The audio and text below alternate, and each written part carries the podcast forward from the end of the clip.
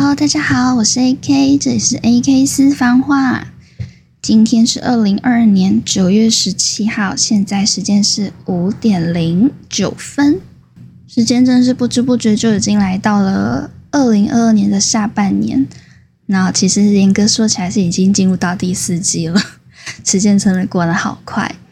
想说趁现在二零二二年还没有完全结束，把我最近应该说我在二零二二年发生的点点滴滴录成。一段一段的节目跟大家分享。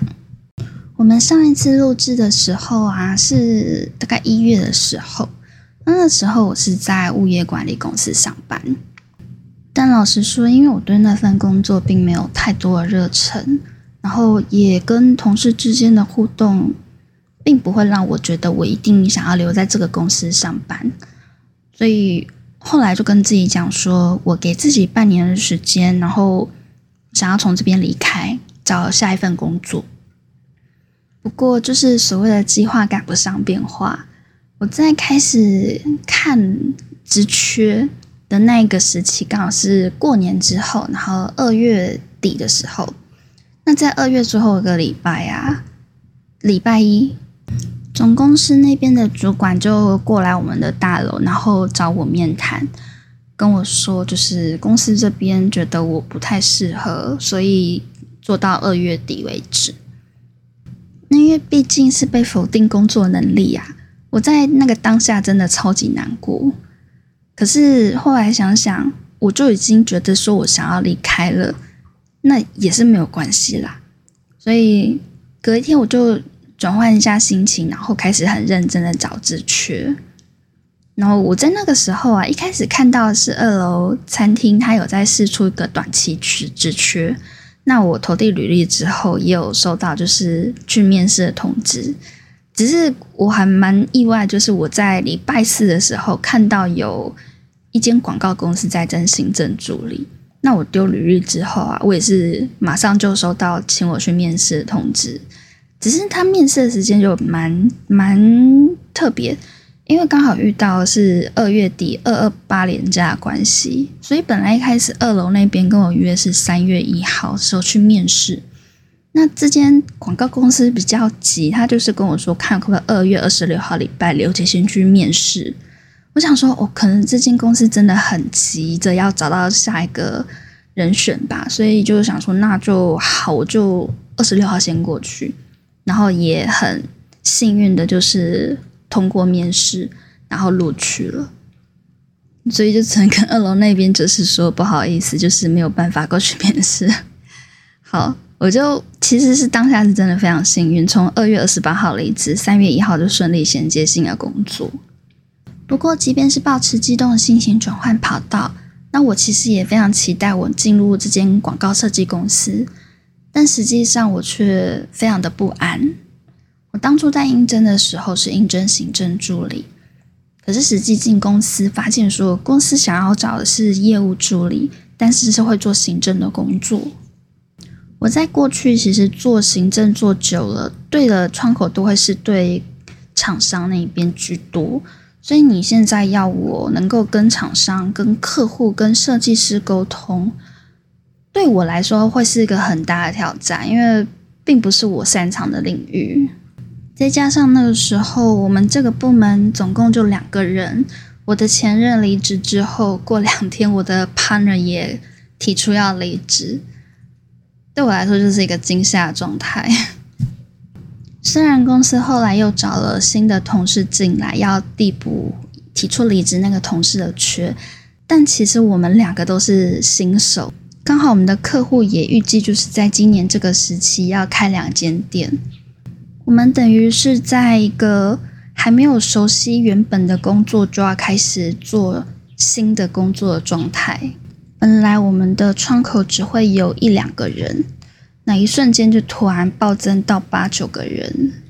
是幸好公司有调派，呃，另外一位资深的同事过来带我跟另外一个新同事，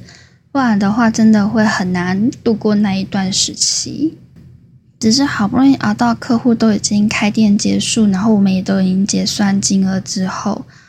嗯，有一天老板就是找我过去，然后跟我说，就是觉得我的工作表现不是太理想。那如果我没有办法面对客户的话，他会觉得我可能就不适合这个职务，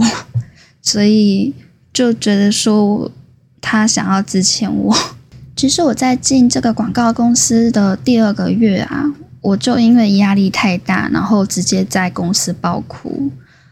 带我的前辈会觉得说，他观察下来，我是不是我都会常常在分心，然后没有好好的完成公司交代给我的工作。他是不会告诉老板娘，但是他希望我快点振作起来，不然这样没办法成为公司的战力，公司会很难交代我工作，我也会给 partner 造成负担。我的 partner 就是先前提到递补进来的那个女生。那她本身是一个情商很高，然后工作能力也非常好的人，可以很迅速的掌握现在所有的状况，然后抗压性也很强，所以我觉得相较之下，我就显得非常的毛毛躁躁，然后很不沉着，然后也容易没有办法进入状况。可能也是因为我们两个的差异性真的太强了吧，所以。前辈就会觉得我的表现并不是那么尽如人意，他可能也会在不自觉就是给我很大的压力，然后希望我能够赶快警醒起来，把事情做好。我当时就真的处在压力非常大的一个状况下，因为我的能力不好，所以我的 partner 必须去负担一些我的工作量。我其实自己听到这些话的话，我自己。都会觉得很难过、很难堪。就大概在进到公司第三个月吧，我就已经开始想着，啊，公司可能随时都会叫我离开，因为我做的不好，就会一直保持这样的想法。然后开始到严重到进到周末的时候，我就会开始沮丧，觉得礼拜一好像会发生什么事情，然后我又做不好。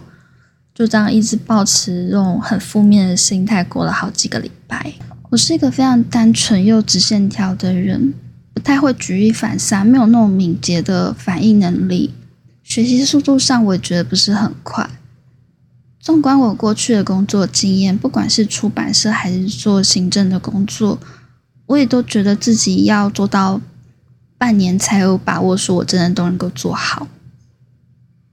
那我觉得，在新冠疫情的影响下，不是每一个公司都有时间让你去摸索、去熟练你的工作。所以，当后来老板就是找我过去谈的时候，我觉得我不是不能理解他们为什么会提出来这样的想法，难过是在所难免。但是我如果站在老板的立场，我可以理解为什么他会。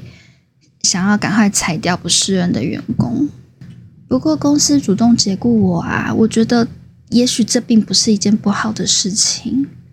我在那个时候一直因为自己能力没有很好，所以觉得很痛苦，也不知道说明天会发生什么事情，而觉得很绝望、很沮丧。只是仔细想想，我可能本来就不适合做业务的工作，我做不好业务的工作，并不是代表我这一个人就很糟糕。何必要为了一个不适合自己的工作，把自己逼到就是连周末都不能好好休息，只能陷入那种惶恐不安的状态中？真的很感谢我的朋友愿意在那段时期，就是给我很多的建议，开导我，让我比较不会一直钻牛角尖往死里想。哦，真的是非常非常的谢谢他们。正在收听 AK 私房话的各位听众，有朋友真的很重要。请好好珍惜那些出社会、结婚生子之后，也依然愿意抽出时间陪伴我们的朋友。记得我的朋友曾经跟我说过，试用期这段时间，你就当做是公司观察你，你也观察公司。